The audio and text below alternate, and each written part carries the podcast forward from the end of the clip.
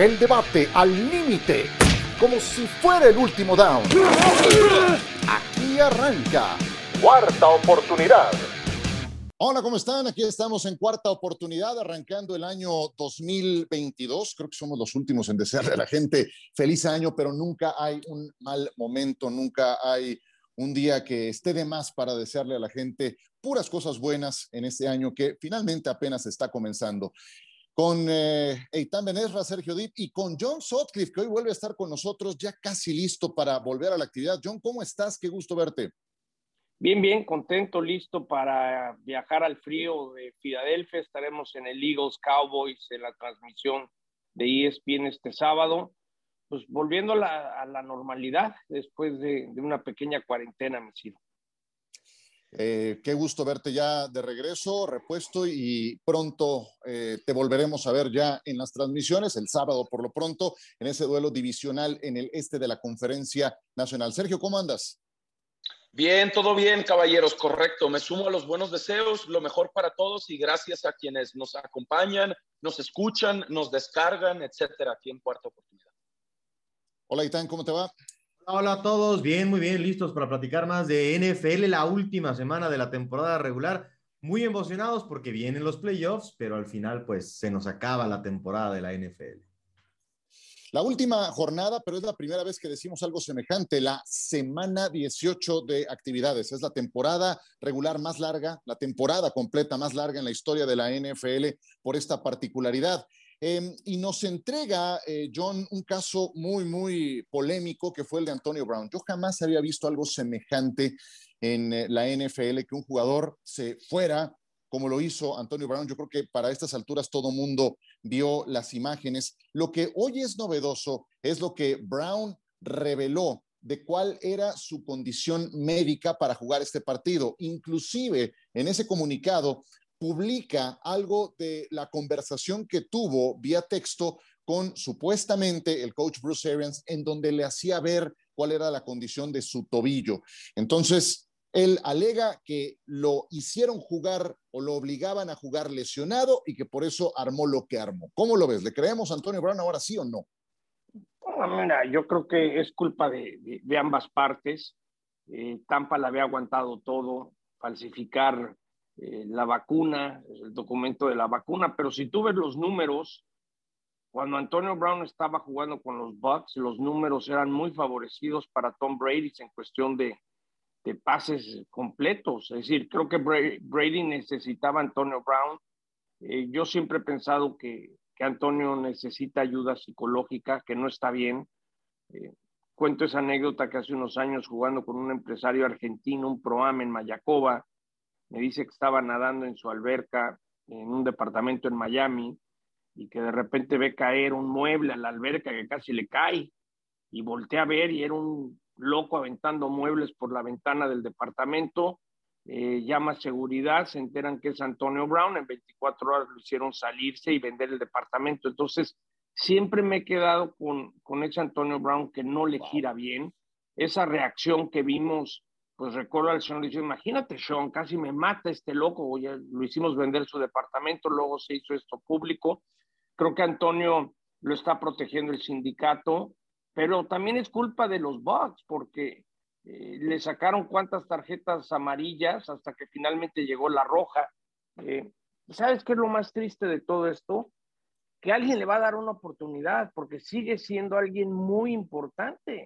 Es decir, sin Godwin, vas a ver la doble cobertura sobre Evans. Lo que pasa es que de repente me viene a, la mente Kansas City. Kansas City necesita a alguien que George Gordon no les ha dado. Y si Antonio Brown estuviera disponible, te lo aseguro que Andy Reid por lo menos le eche una, una, una, una, pues una revisada a este jugador que yo sí creo que los golpes le han afectado y necesita ayuda y ojalá la liga y el comisionado, como en su momento nos los dijo Gudel, realmente lo ayuden porque eh, el domingo pasado vimos a alguien que para mí mentalmente no anda bien y no es ni para criticarlo, es para ayudarlo, porque, porque sus reacciones son de alguien que, que no está bien físicamente, mentalmente. Sí, que es un poco lo que, lo que decía John Tom Brady después del partido, hasta como compadecerlo, ¿no? Entenderlo. Y yo Y yo te entiendo a ti cuando explicas este escenario potencial, digamos, de un equipo como Kansas City al que le vendría bien su talento, su buena versión, su versión sana.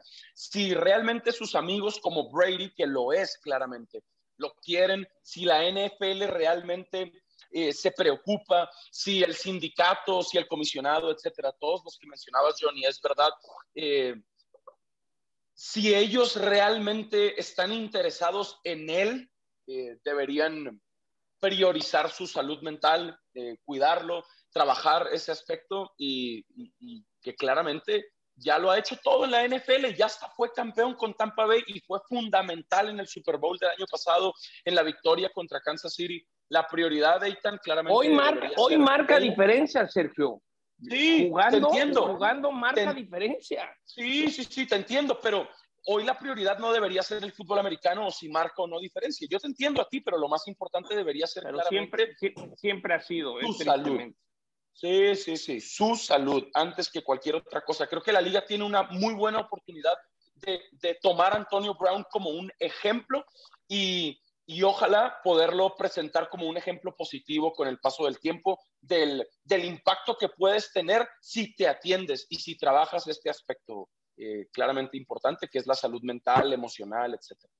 Y que, ha cambiado un poco la plática porque creo que ha trascendido y ha sido tan abrumador lo que hemos visto que nos empezamos a preocupar de la persona, no del deportista. Eh, si solo lo haces una vez, se queda la plática en que se vaya de la liga, no vale la pena, pero son tantos avisos que ahora sí la plática de compadecer a Antonio Brown está más en la conversación, cosa que me da gusto, qué bueno que se normalice hablar de la salud mental.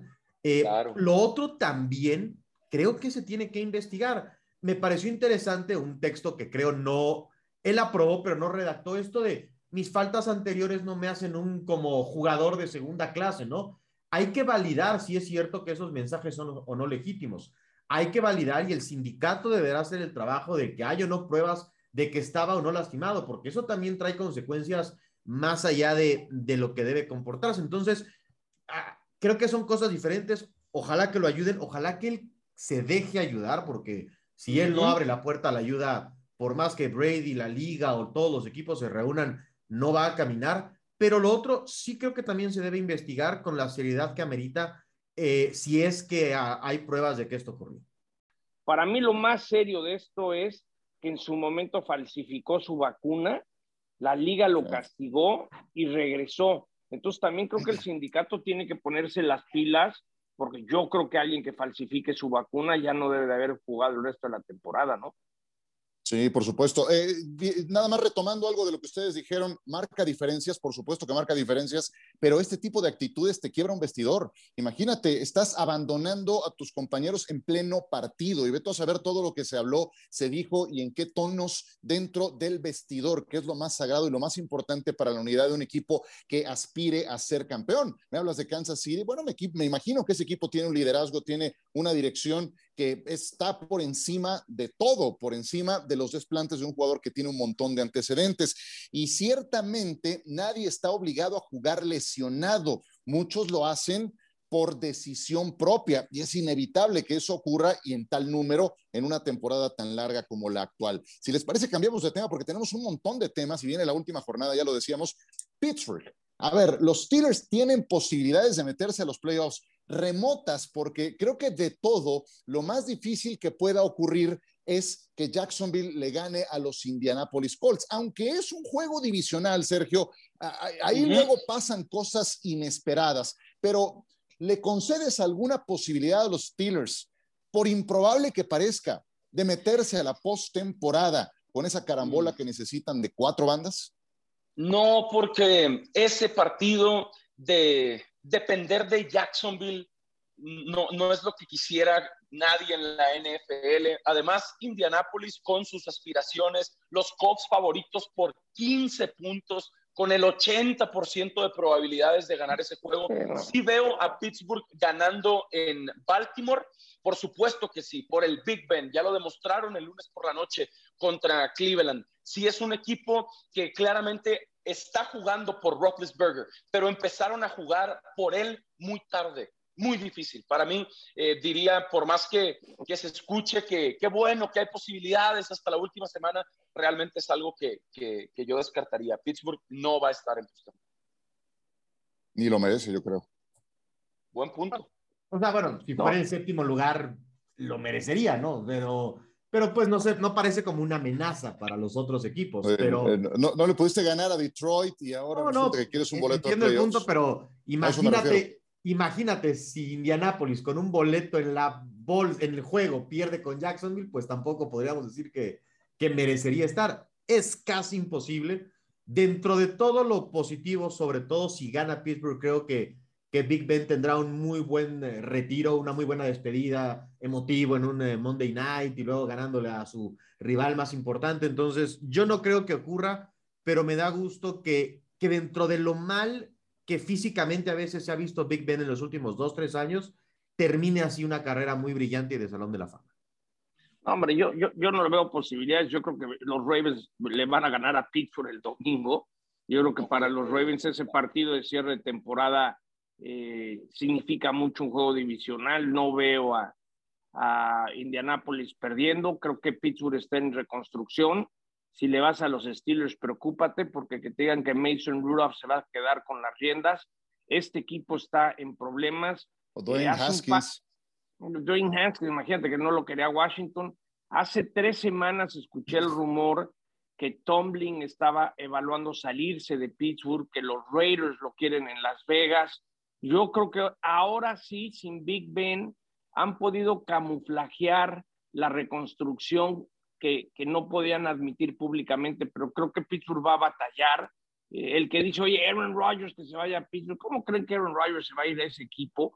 Él quiere ir a un equipo, no sé, tipo San Francisco, tipo Dallas, no sé, no, no creo, el mismo Russell Wilson. Onda, ¿eh? Yo, yo creo que viene una época muy complicada para Pittsburgh, el por qué se ha hablado que Tomlin estaría escuchando ofertas, ¿eh?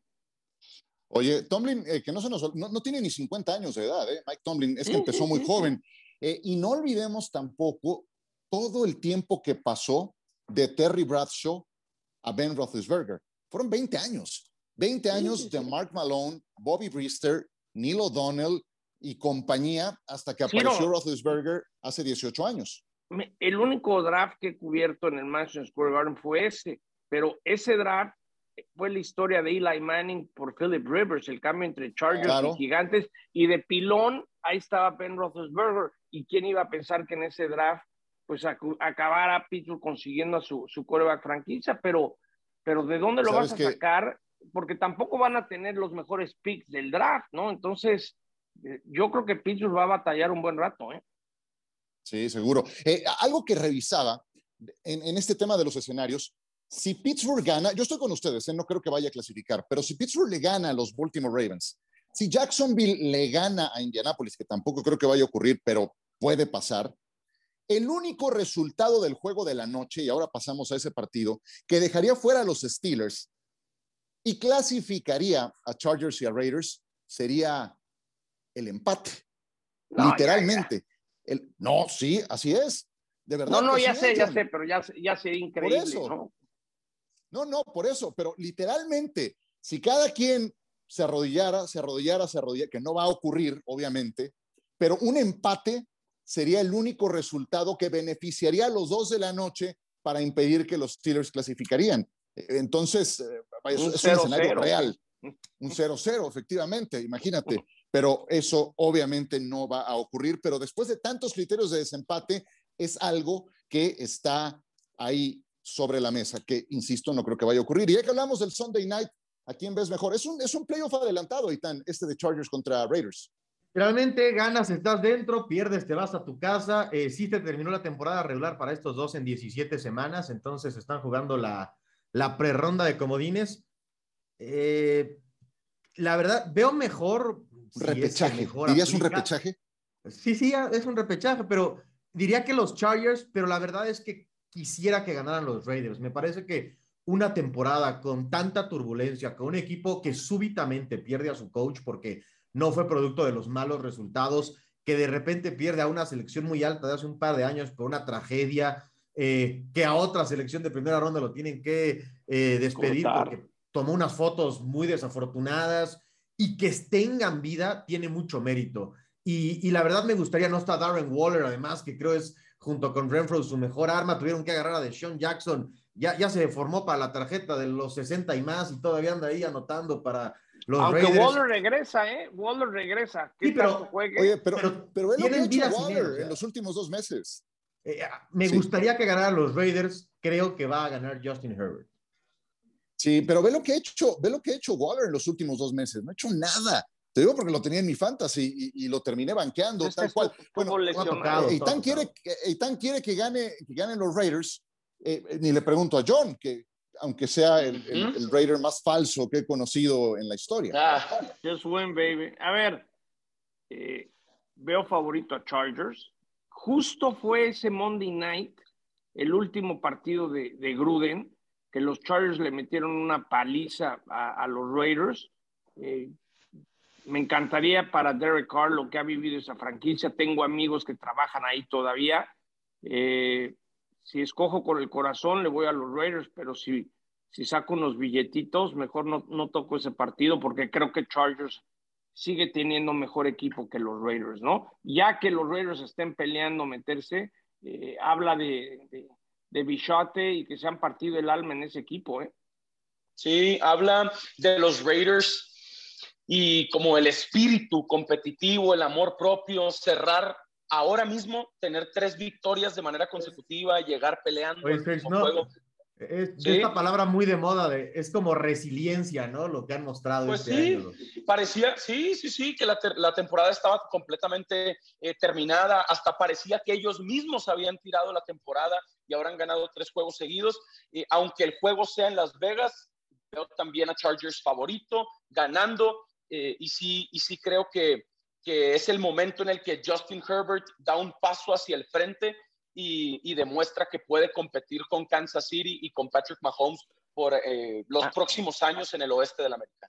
Yo tengo la Sí. esperanza que los Chargers la rieguen como siempre, ¿no? Porque que vayan Es que a ganando eso iba. Especialista. Qué mala onda. 21-7 al medio tiempo y encuentren la No. manera de escupir el partido. O, o- o te digo una, que su, que su coach empiece a jugársela en cuarta, eh, Sí, sea sí, cual sí. sea la situación, que eso, yo, mira, no, no es tan mal que, que, que juegues arriesgado, pero no siempre. Y este señor, el señor Brandon Staley, que no, no tiene, tiene menos de 40 años, debe ser de los coaches más jóvenes en la, en la actualidad en la NFL, ha demostrado que cuando no le sale una, se le calienta la cabeza y tiene otra y dice, va porque va, y luego doble o nada, y, y ya le ha pasado varias veces, y ahora hay mucho más en disputa. Yo también veo más talento al ataque del lado de los Chargers, me preocupa su defensa, su defensa especialmente contra la carrera. En fin, algo que quieran agregar antes de escuchar a Mike Williams, que fue entrevistado por Miguel Pasquel. Vamos a escucharlo y si tienen algo que agregar, lo comentamos antes de ir a la primera pausa.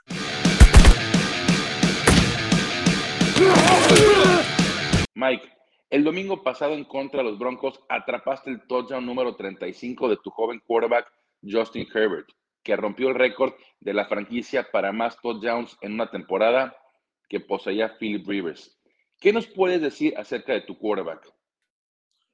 Es especial, apenas en su segundo año y ya está rompiendo récords. Todos podíamos ver eso cuando llegó, jugando bien cuando Teddy se lesionó. Sabíamos que teníamos a alguien especial en la posición, un quarterback franquicia, y entonces nos alimentamos de su energía. Tenemos que continuar haciendo jugadas cuando lance el balón hacia nosotros y seguir su liderazgo. Estaba pensando en el plan de juego implementado por tu coach Brandon Staley, que hasta el momento ha hecho un excelente trabajo, pero también ha sido cuestionado por su manera agresiva de mandar jugadas. ¿Qué piensas de esto? Demuestra que cree en nosotros, que podemos salir al campo y conseguir una cuarta y diez. Tiene fe en nosotros para jugársela en cuarta oportunidad. Él cree en nosotros y nosotros en él. Solo tenemos que salir y concretar, pero amamos la atmósfera en el equipo.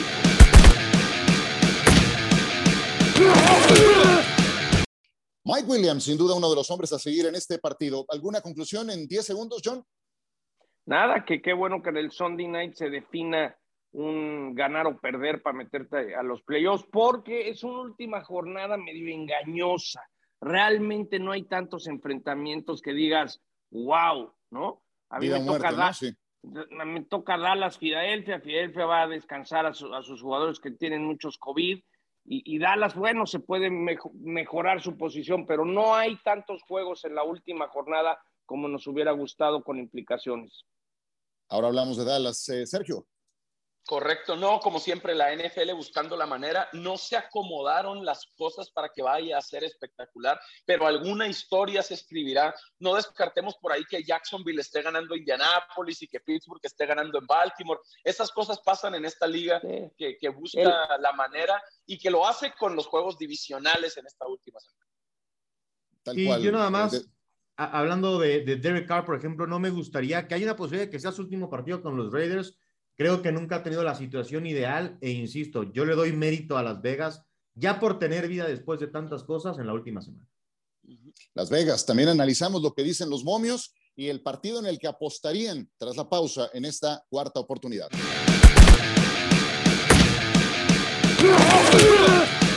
Seguimos con ustedes en cuarta oportunidad. Qué gusto que estén descargando este podcast con John, Eitan y Sergio. Eh, recuerden suscribirse, pónganle la campanita para que apenas tenga eh, lista nuestra producción, el nuevo episodio de Cuarta Oportunidad, se los notifiquen en el eh, dispositivo que escuchen su podcast favorito. Vamos pues con esta noticia, John, te voy a dar pie porque estoy seguro que habrás escuchado estas posibilidades que está manejando la NFL de que el Super Bowl no se dispute en Los Ángeles tienen que tener todas las posibilidades sobre la mesa. Y si en algo es buena la NFL es en eso, en siempre considerar rutas alternativas para poder sacar adelante una temporada. Ya no lo demostró la temporada anterior.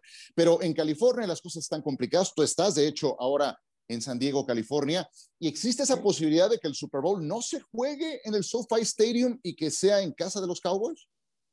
Sí, sí existe y sobre todo que el estado de California a veces tiene sus propias reglas más rígidas eh, la pandemia, Omicron está muy fuerte, eh, pudiera darse un momento que el Estado de California limitara la capacidad del estadio SoFi para el Super Bowl y, empiezan las presiones. Es decir, espérame, si no me vas a dejar tener un estadio al 100%, me lo llevo a Texas.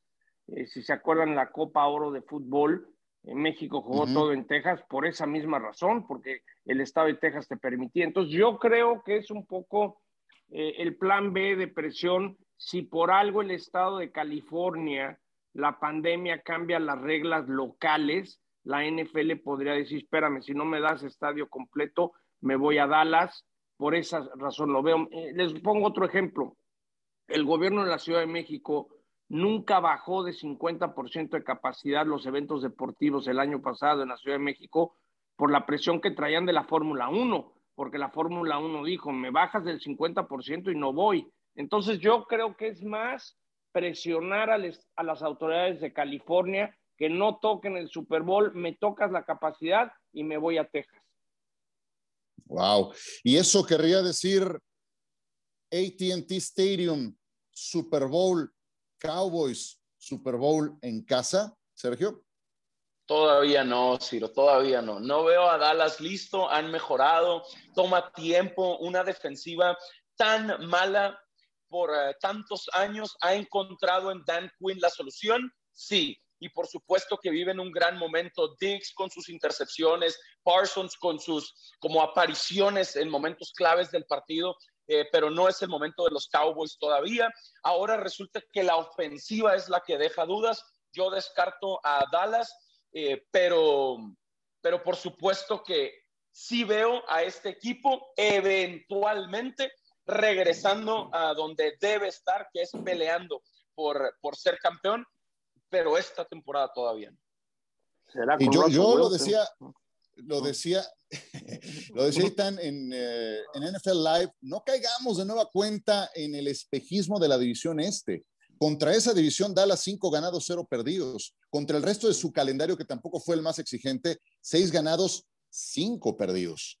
Sí, eh, es un equipo que puede competir con cualquiera cuando todo le sale, pero le sale más veces que no cuando los rivales son malos, ¿no? Creo que fue un, una muy desafortunada presentación el domingo contra Arizona porque venían mal los Cardenales, los Vaqueros venían muy bien, venían sólidos y bueno, más allá de algunas circunstancias, justo la última jugada, por ejemplo, la que no puede retar Dallas porque pasa todavía cuando no está dentro de los dos minutos, Mike McCarthy. No tienes tiempo fuera. Exactamente, la gestión del coach y cuando te pasen comodines o en divisionales, lo que te sigue es el 2022, ¿no? No la semana 18 ahí se nota que Dallas, yo lo he mencionado durante el año, es un buen equipo, pero está abajo de los Packers, de Tampa Bay, quizá de Arizona, de los Rams con un Stafford normal. Eso no les quita que sean un buen equipo, pero yo también los veo todavía abajo de los que verdaderamente pelean por la conferencia. Sí, eso que dices es muy importante porque no es la primera vez que le pasa algo que tiene que ver con el manejo del reloj o de este tipo de estrategias elementales al entrenador de los Cabos. Este a este novato de cuántas temporadas en la NFL como entrenador, bueno, no, no tengo el número por aquí del señor Mike McCarthy, de llegar al menos con un tiempo fuera disponible antes de la pausa de los dos minutos. Son escenarios que debes de tener siempre en mente. John, tú que estás estudiando a los Cowboys para el siguiente partido, ¿hasta dónde sí, hasta dónde no? Porque fue muy deslumbrante lo que hicieron contra Washington, sí, pero un equipo que traía eh, semana muy corta, que había tenido un brote de contagio de COVID, el juego había sido en ATT Stadium, etcétera, etcétera. Pero, ¿para qué están entonces?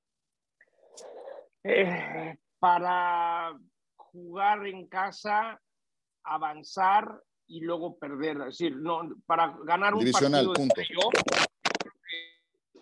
a ver, es un coreback que lanza rápido, que sabe correr y se los comió vivo Kyler Murray. Eh, yo creo que Dallas necesita ganar el sábado para ver la posibilidad de jugar en casa dos partidos de playoff. Creo que eso es fundamental, pero no veo a Dallas metiéndose, por ejemplo, a Lambeau Field para ganar el pase al Super Bowl. Yo lo he dicho, lo he comentado muchas veces. Para mí, Dak en momentos especiales todavía no me demuestra nada. Me daría más gusto que Dallas llegara al Super Bowl porque de alguna manera es el equipo. No, no, no es muy mediático, Ciro. Eh, la última vez que la última vez que Dallas jugó un Super Bowl fue en Pittsburgh contra Pittsburgh en, Arizona, en Tempe, cuando Neil, O'Donnell le regaló. Entonces, cuando el equipo más popular no ha jugado un Super Bowl desde el 30, te habla de la necesidad que hay, pero yo creo que Dallas Dallas no, no sé, yo, yo sigo pensando que Dak no es el que los va a llevar a la, a la tierra prometida. Y lo de McCarthy, se los he dicho muchas veces, ya no chambeaba en Green Bay, era flojo, eh, no hacía su chamba y para mí es una gran mentira eh, McCarthy. Muy bien, pues estoy seguro y, que no, para mí. Que piensa sé, sé que para sé que para Aaron Rodgers McCarthy es una gran mentira, aunque nunca lo vaya a decir públicamente. Aaron Rodgers se, trenzó también en esta semana con una declaración que dio por ahí un votante del nombramiento de jugador más valioso. Bueno, eh, antes de despedirnos, tenemos esta dinámica para cerrar la temporada regular en que cada quien escoge una apuesta que le parece interesante cruzando con los datos de Las Vegas. ¿Quién quiere comenzar? Sergio, Eitan, John, ¿quién dijo yo? ¿Quién levantó la mano? Dale, voy, Sí, sí veo a Pittsburgh jugando por el Big Ben en su último juego en Baltimore. La línea Las Vegas tiene a Ravens favorito por cinco puntos y medio ahora mismo. Y, y me siento muy cómodo tomando a Pittsburgh para ganar el juego. Entonces, con más razón, con esta línea de Pittsburgh más cinco y medio, Baltimore es un equipo que tiene sus problemas, que ha perdido sus últimos cinco juegos de manera consecutiva. Los Steelers van a hacer su parte de la tarea y luego veremos qué puede hacer Jacksonville en la Florida contra Indianapolis y Chargers contra Raiders, etc.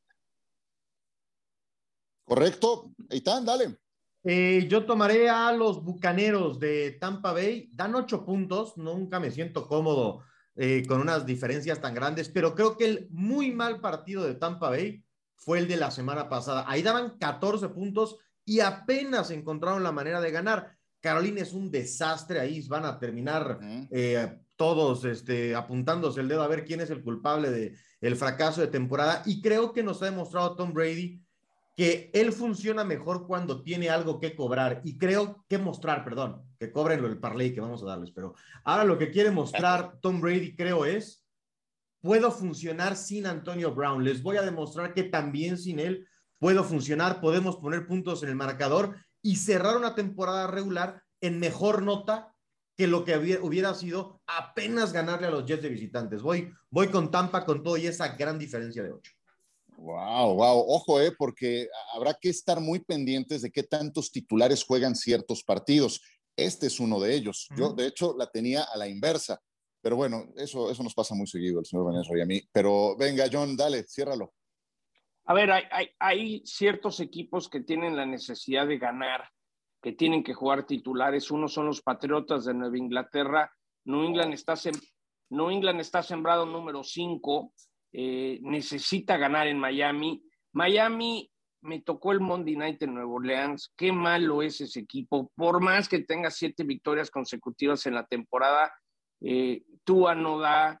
Eh, vimos lo que le pasó a Titanes. De dos y medio, New England ahora es favorito por seis puntos y medio. Belichick necesita ganar para ver si se puede meter por lo menos en cuarto y recibir en casa en los playoffs. Entonces me encanta Patriotas visitando a, los eliminados Miami Dolphins. Y por cierto, les adelanto que el juego de playoff, que por primera vez va a ser en un Monday Night Football, la liga va a otorgar un sembrado 4 contra un sembrado 5, pensando que le tiene que hacer justicia a los mejores posicionados de que no jugaran en semana corta después de un Monday Night. Entonces, será un Monday Night 4 contra el 5 y me encanta meterle un billetito a los Patriotas porque necesitan ganar en Miami.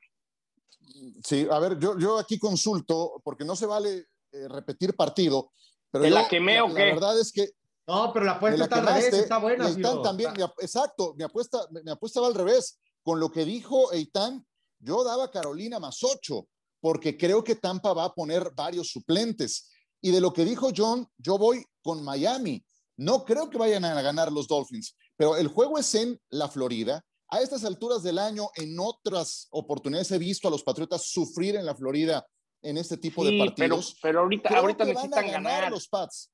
Y creo que van a ganar. Pero si me das seis puntos y medio, es decir, un touchdown y medio punto para el local, creo que me voy con Miami. Entonces escojo a Miami con más seis y medio pensando en que ganan los Pats por un margen más corto.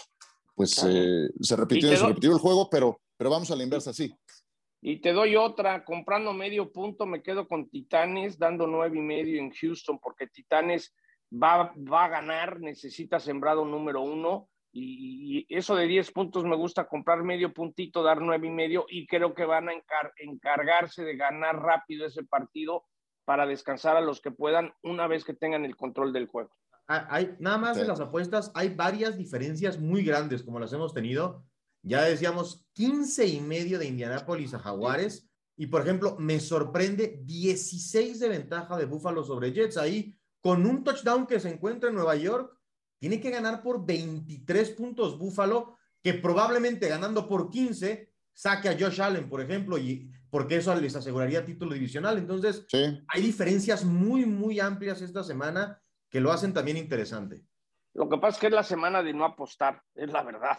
Es la semana en que tengas mucho, tienes que tener mucho cuidado porque por más que metieron juegos divisionales para evitar esto de descansar, eh, mm. los, ahora sí que los, los, los dados no se dieron muy buenos. No hay, no hay tantos partidos de última jornada como se esperaban.